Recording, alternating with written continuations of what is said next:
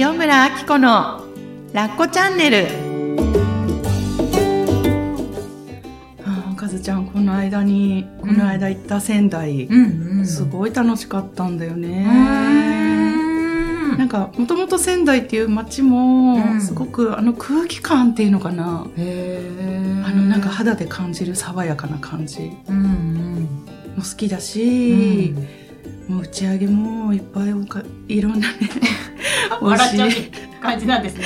牛タン食べて、うんうん。仙台って感じです。そう。そうそう。美味しかった。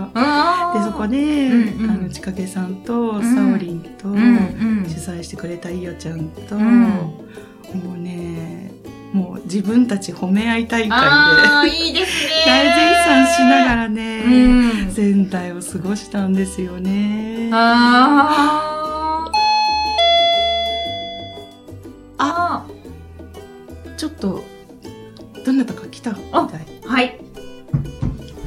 ちょっとかずちゃん迎えに行ってみてください、はいはーい。こんにちは。あ、こんにちは。あーようこそようこそ、ようこそ、ようこそ。はい、今日はスペシャルゲストをお呼びしています。青木ちかげさんです。ちかげさんです。こんにちはこんにち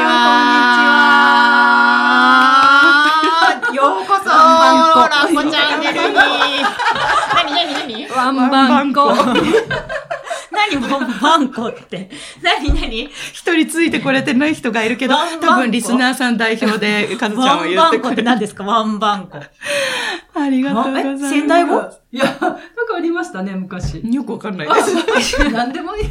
いや、お世話え、に昭和ってことですか？昭和ネタ？はい。ワンバンどうでもいいっちゅうね。いきなりすいません。どう仙台ようこそようこそ楽しかったありがとうございました。お疲れ様でした心の大富豪トークショーでは。ありがとうございました。そう、今日来ていたはい青木千景さんなんですけど、はい。ね、あの、肩書きは何とお呼びしたらいいんですか、はい。今はもう本当命の語り部とか、うん作家とかでうん活動をしています。そう。あの、絵本も出されていて、はいえっ、と、一人じゃないよ、うん。うん。と、と、愛を受け取った日。愛を受け取ったと、日。最近、うん。空からの贈り物というフォトエッセイを、うん。それは自主出版ですけど、出しました。うんほんと、どれも素敵。今日持ってくるの忘れちゃったなあーでももう今日あの、お召し物がもうすでにあの、空みたいなね、ブルーで。そうそうそうそういらしていただ最近ブルーで。最近ブルーがね、なんかこう、本当に縁があるというか、象徴としてやってくるんですけど、えーそう、ちかげさん今日よろしくお願いします。ありがとうございますラッコチャンネルへようこそ。ラッコチャンネルすごい そう。えっと、この番組は、はい。えー、サブタイトルがついてまして、40代で自信がないまま、うんママになった話、うんということで、うんまあ、それもうまんま私のうんことなんですけれども、えっと、私は、もう昔子供が苦手でで、結婚してからもなかなか子供が苦手っていうことに向き合えないまま、えー7年くらい旦那さんと二人生活をのらりくらり暮らして過ごしていたところで、うん。なんか知らんけど、青木千景さんという方にうん。出会って、うん。2013年なんですけど、で、えっ、と、千景さんと出会ってから、心の中のいろいろがうん。クリアになったり、うん。嵐が起こったり、がね。デトックスがあったりとかして、気づいたら、ね、コラッコさんというね、あうん。の、赤ちゃん子供に恵まれて、で、その一部始終をね、ずっと見守ってくださっていた方で、その子供が苦手とか受け入れる自信がないって思ってた私が、まあ今こんな風にちょっとチャランポランお母さんみたいな感じでね、あの、過ごしている、この過程というか、何があったのかなっていうところで、それはアッコさんしか。いや、もう本当に、あの、私の、なんていうのかな。もうお母さんになるの怖い、もう嫌だとか、うちには子供は来ちゃダメだとか、私はお母さんになる自信がないとか、そういうのをね、本当いいよ、アッコさんも、それで、そのまんま言ってくださいって、あの、背中をね、背中を押してくださったっていうよりも、押してずっと、そうそうそう。だって、絶対人なんて、うん。あの、変えられないうん。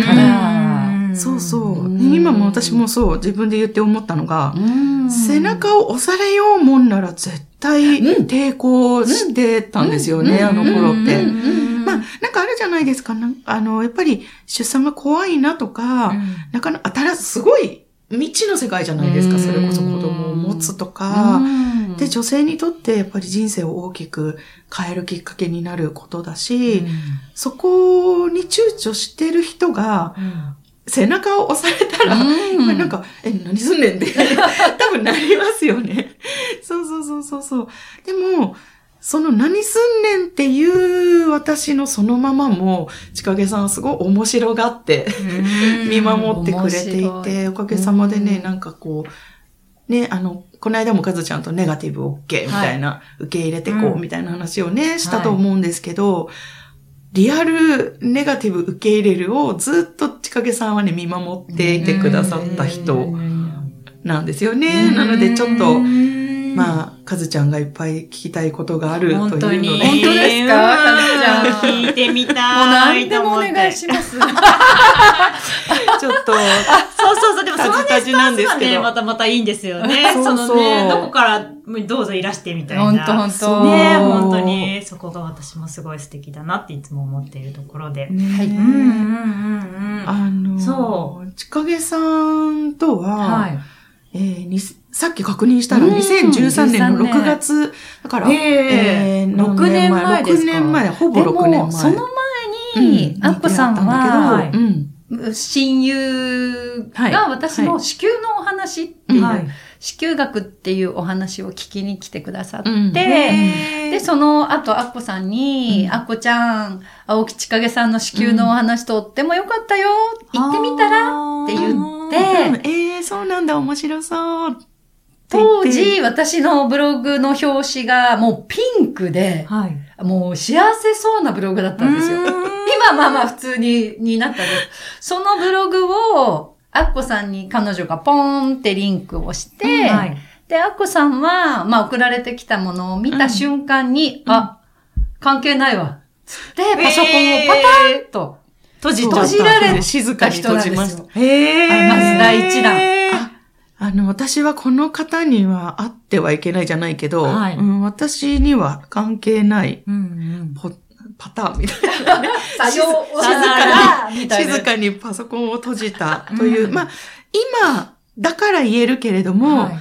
なんか見たくなかったんですよね、うん。きっと。うん。そう。でももちろんなんか子宮のお話とか、自分の女性性とか、はい。その辺はすごく興味があった分野だから、あの、親友からその話を聞いたときは、あ、見てみようって思って開いたら、その、ね、あの、誕生とか、そのバースコーディネーターもされていたので、うんその、あのーまあ、妊娠出産とか、その辺のお話も書かれていて、うん、さよさよううなら、なら。さようなら。パターン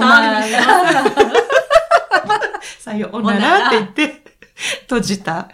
そのちょうど1年後くらいに、ね、うん。あの、私が、えー心屋の上級ワークショップを開催するということで、ブログかなんかスケジュールをアップしたんですよね。で、私その前に、えーナイナイアンサーでジンさんを見て、あわ、何これ面白いと思って、うん学んでみたいと思っていろいろ調べたら、うんまず初級セミナーっていうのを受け、あ、その前に、うん。えっと、通信教育みたいなやつで基礎コースを,、あはいをまずすぐ、ねうん。すぐ欲しい人なので、まずそれを購入したんだけど、ううん。ん、やっぱりライブがいいなと思って、うん。初級セミナーを受けました。うん。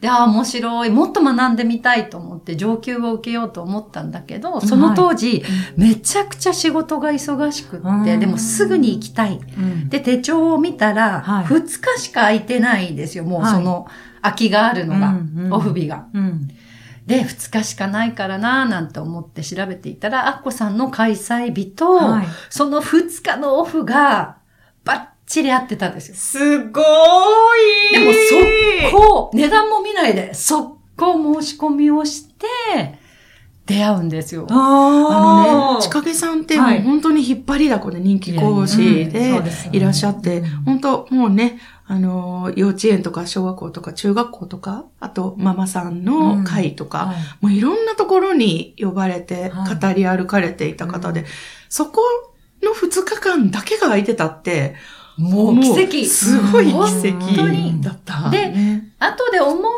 と、ああ、なんかこういうのもわかんないですけど、うんコラッコくんが全部こう引き合わせていくのかななんて感じで、あいつに仕込まれいいた。やられた。そう。って思いました。そのね、私が、その、あ、じゃあ、今度6月の上級ワークショップと思って準備しているところでメールがぴょって入るんですよ。青木千景って書いてあって、うんうん、見たことある名前だね。でも、まさかなって。なんかあの、パタッと、パソコン？を閉じた時の記憶がふっと蘇るんだけど、まあまあ、同姓同名の方、いよくあるある、みたいな感じで、あんまりなんかこう、真剣にはというか、あの、うん。真面目にはそう思ってなかったんですけど、当日会場で、この方は、みたいな。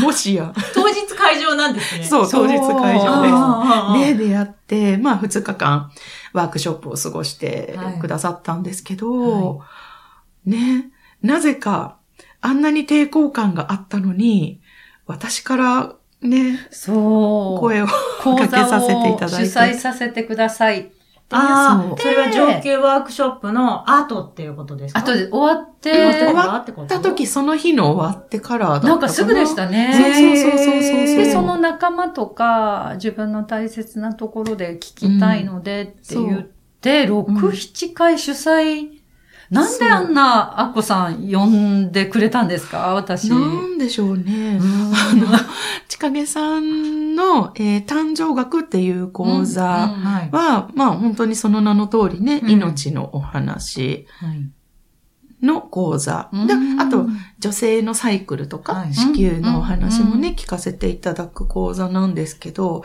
まあ、あの、興味あったんでしょうね。けどはい。私が受講生として受けに行くではなく、なぜか主催で、隅っこで聞くみたいな。スなタンスを取るほど、っていなたんですよ。まあだから要は主催という看板に隠れて、はいなんかこうやって見てた感じが影からわかりました。こっそり何かを感じながらね、うん受けていたと思うんですけど、あの、初めて、ちかげさんの講座をね、あの、誕生学命のお話をはい。聞かせていただいた日のことを覚えてますか、あ、こういうやつですよね。そうです。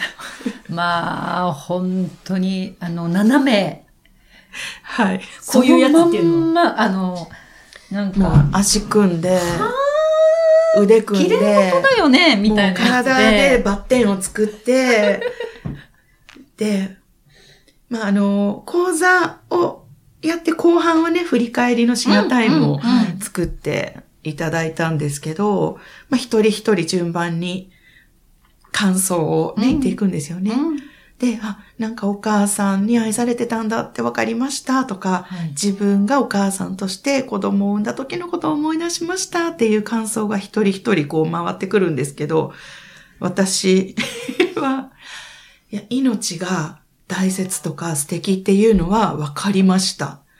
けど、そういう綺麗なことが受け入れられないんですよって言って、あれ、心屋の認定講師だったんです 認定講師はもう上級の、なんかマスターコースの認定講師はしてました。けど、なんていうのかな。まあ、そこまでやさぐれてる自分を表現するっていうのも私にとって珍しいことだったんですよ。まあ、前にカズちゃんと話したけど、やっぱり外では、外面がいいっていうかね、うんいい自分しか表現をしてなかったので、で、出会ったばかりの千景さんの、しかも自分が主催して講師の方がいるシェアの場で、そんな綺麗事受け取れませんとか、主催。受け取れないんですけど とか言ってもなんか号泣したんですよね。うんなんか、おえつに近い、もうな、でもその受け取れない自分が嫌なんですよ、みたいな感じで、今思えば、なんかやらせてもらったなーって、うん、すごく思って、多分は、ちかげさんが作ってくださる場を安心してたんだなと思うんですけど、多分あれが始まりなんですよ、今の私。まあ、もっと言えば、あの、パソコンを閉じた日が始まりだったのかもしれないですに。けど、うーんうん、そんな。でも、私がそんなんやさぐれて斜めだったんだけど、ちかげさんはね、もう、うん、いいよ、あっこさん、もうそのまんま、もうそれでいてください、とかって言ってくださって、なんだろうな、多分他の人にそれを言われてたら、何言ってんだみたいな、うん。なんかもっとこう言いたくなりそうだったんだけど、あなんかこれを受け入れてくれ、なんか泣きそう。泣こう泣こうこれを受け入れてくれたんだって安心したのかな、きっと。なんか泣けてきたんですよね、その時も。うん。で、なぜか、そうさっきもおっしゃってたように、なぜか主催の看板を背負って、ちかげさんのえ誕生学とか、あと、夫輝かせ講座っていう単発の講座もやられていて、で、私も、あの、一緒にシェアタイムとか参加しながらね、もうザ参加者なんだけど、まあ、さん、あの、主催という看板を、に隠れながら、うん。ちかげさんのね、場を味わわせてもらってきました。うん。うん。で、何回うか、ん。6回ぐらい、なんかあれ、うん。講座やって、うん。まあ、ほぼ、アッコさんも参加者さん、振り返りもね、うん。やりながら行くんですけど、うん6回目の時ですかね。なんかいつも終わった後にうん。お茶を飲んで振り返りをするんですけど、うん。はい。アッコさんが、なんかその日はすっごい覚えてるんですけど、この言葉を言ったら、あの、子供が、あの子が来る気がするって言ったんですよ。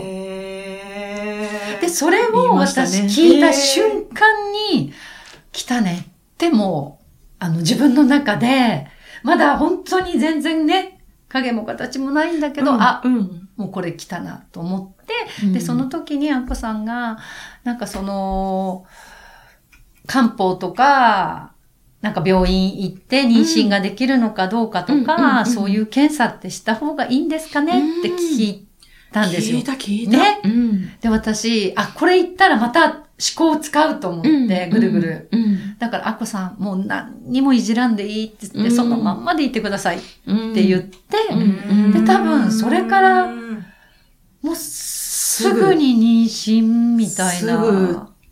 だったような気がしますで、ね。本当に来ましたね。そうそう、あのー、ちかげさんの、その、主催をしながら、私自身も、あの、お母さんになりたくないとか、そういう気持ちはね、あの、皆さんの前でいっぱいシェアをさせてもらってきてたんですよね。ただだんだんだんだんちょっと気持ちが変わっていきながら、なんか、妊娠できるかどうかだけでも確認した方がいいのかなとか、子供を受け入れる覚悟うんぬんとかじゃなくって、一応体のことだけ確認しといた方がいいのかなって思考にちょっとずつ動いてった時期だったんですよね。で、なんかある日、そう、なんか、あ、この言葉を言っちゃったら本当になんか来ちゃいそうだから、やばい、絶対言っちゃいけない、この言葉はっていそうののが。言葉、リスナーさん聞きたいんじゃないですか？えー何の言葉なんですか？何の言葉なんだろうと思って。な言っちゃいましょう、さん。赤ちゃんが欲しいとか、赤ちゃんに会いたい。会いたいって思ってしまった自分がいて、うーで、泣けますそうね。いやなんかまさん泣いてます。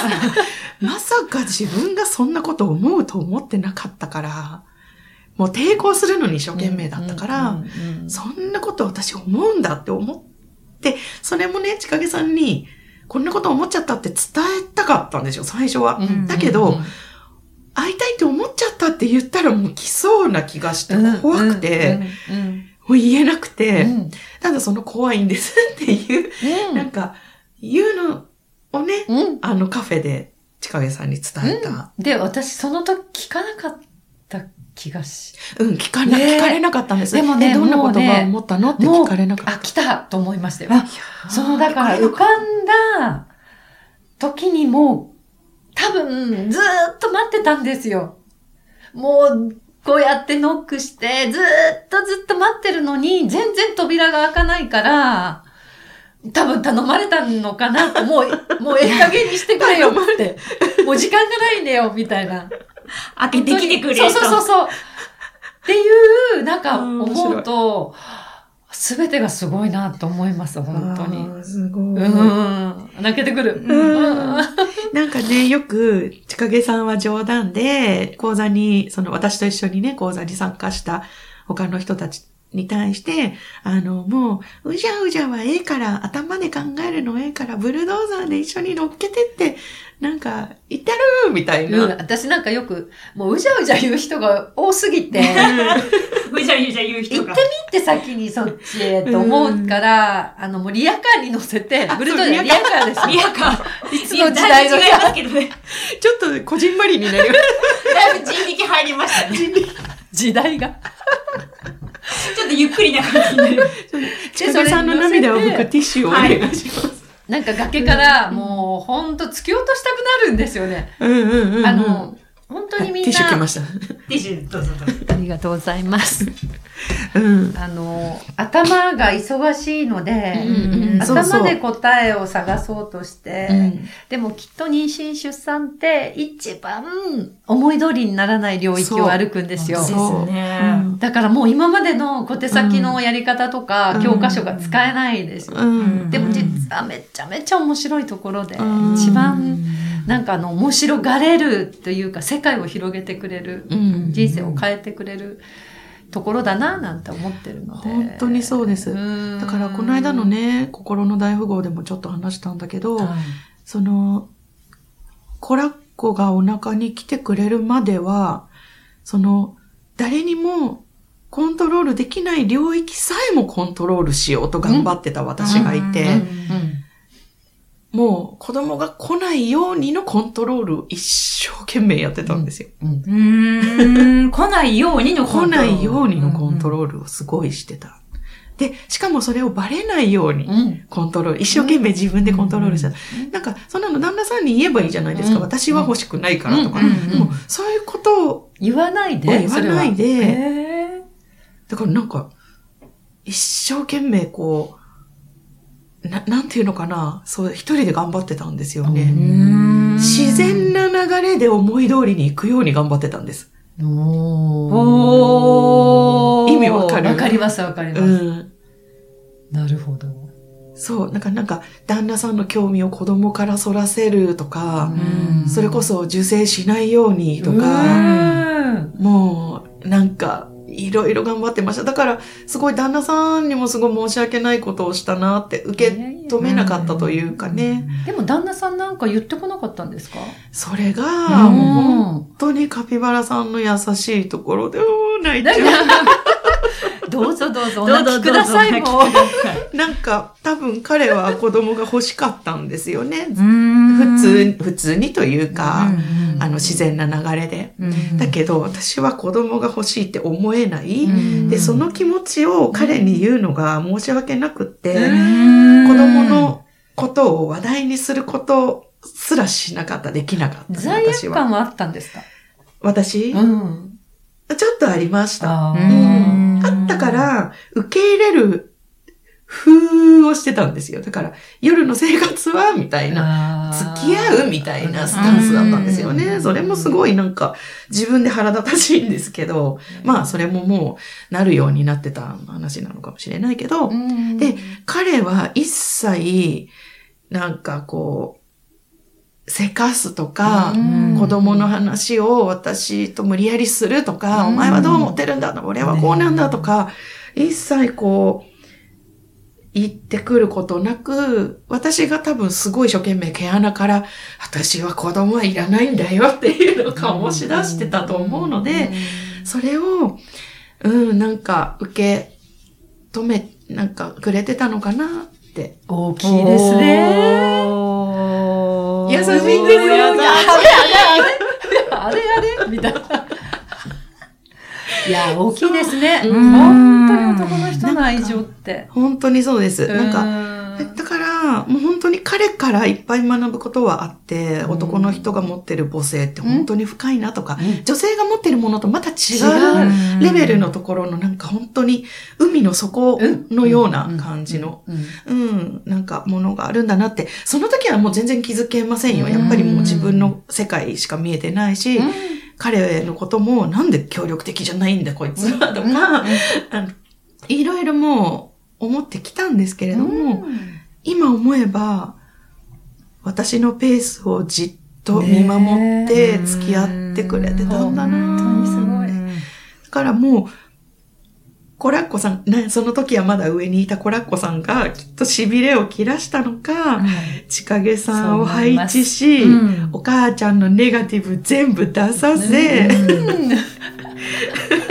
で本当の気持ちに気づかせ、タイミングよくラブラブし、あら、来ちゃったみたいな。ね。なんか、妊娠4ヶ月ぐらいの時に、なんか、こう、コラッコくんが来たものに全部委ねましたね。その瞬間私見ました。ああ、どんな瞬間だったんですか？いらしたんですか、うん。そうですか？わかりました？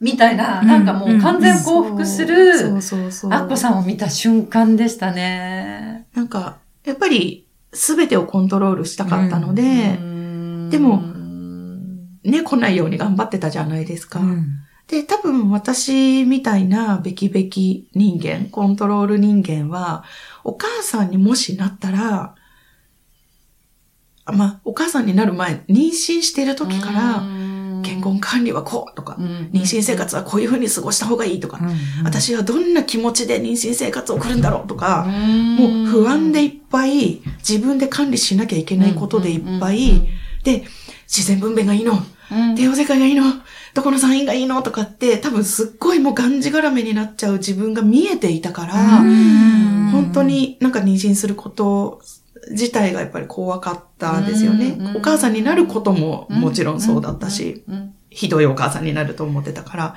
だけど、まあ今でもひどいお母さんなんですけど。いやいいやいやいやいやいやいいややいやいや。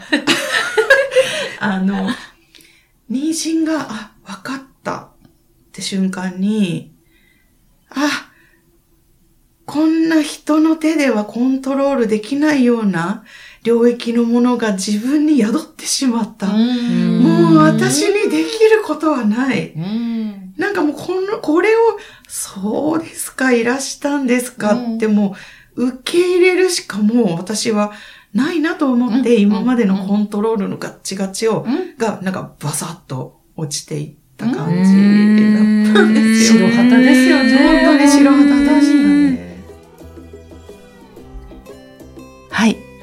盛り上がってきたところで、続きは次回のお楽しみに。